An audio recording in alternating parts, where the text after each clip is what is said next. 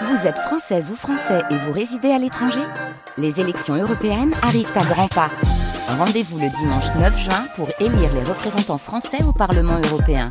Ou le samedi 8 juin si vous résidez sur le continent américain ou dans les Caraïbes. Bon vote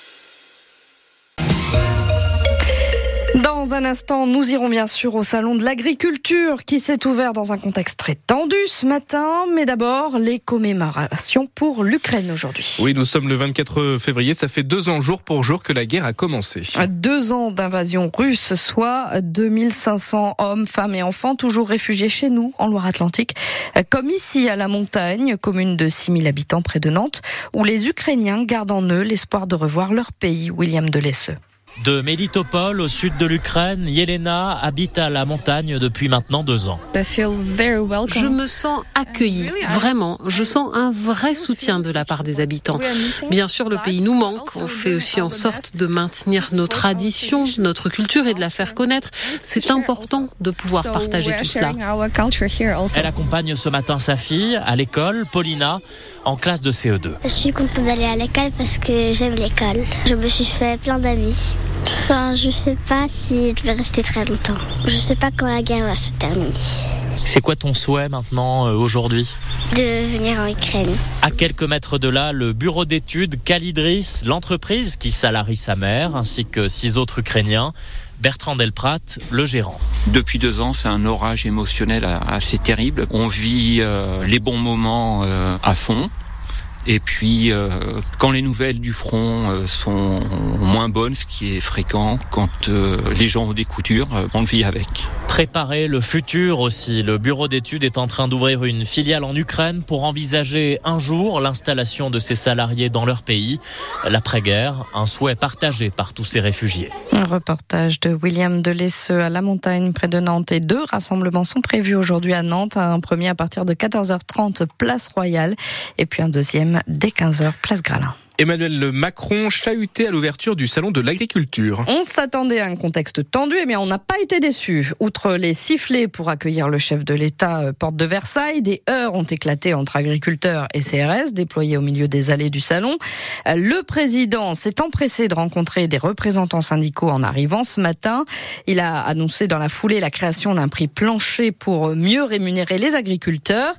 Et pour tenter d'apaiser les tensions, Emmanuel Macron a aussi improvisé un débat avec des agriculteurs qui est toujours en cours sur place.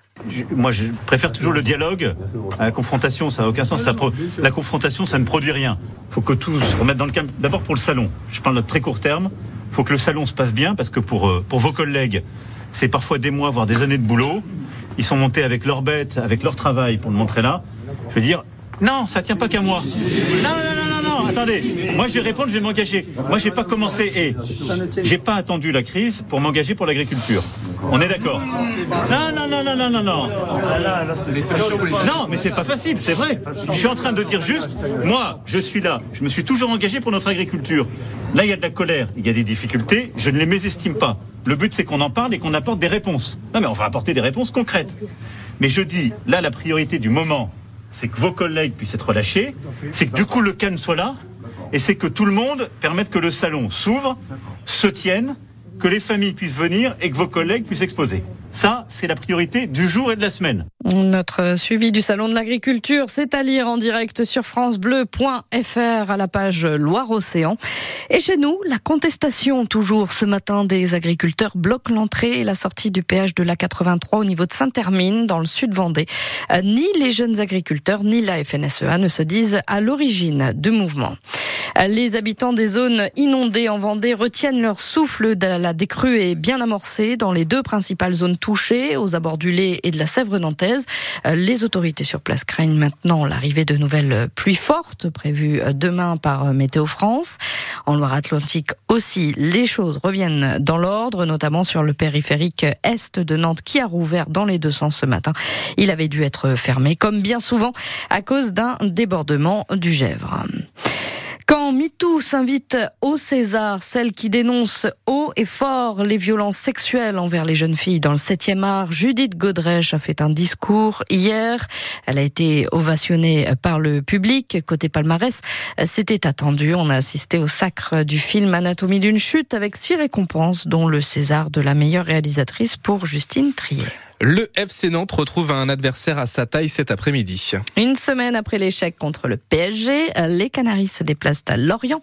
De quoi peut-être espérer du spectacle alors qu'à l'aller, le score était de 5 à 3.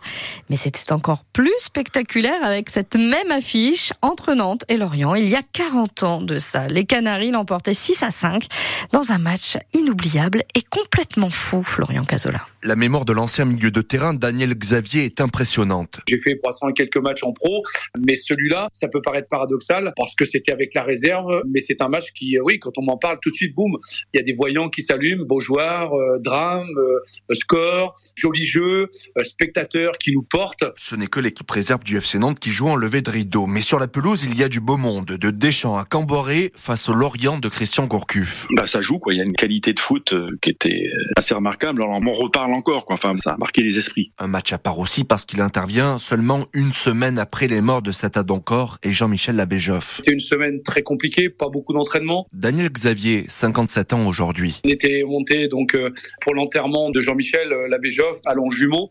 Donc euh, après reprendre le football, ça a été très très compliqué, très compliqué. La jeunesse nantaise avait fait abstraction de ce contexte. Elle avait régalé au point de rendre le match des pros un peu fade, se rappelle David Sanguili. Tous les joueurs pros après le lendemain, ils nous avaient félicité du match que tout le monde avait fait.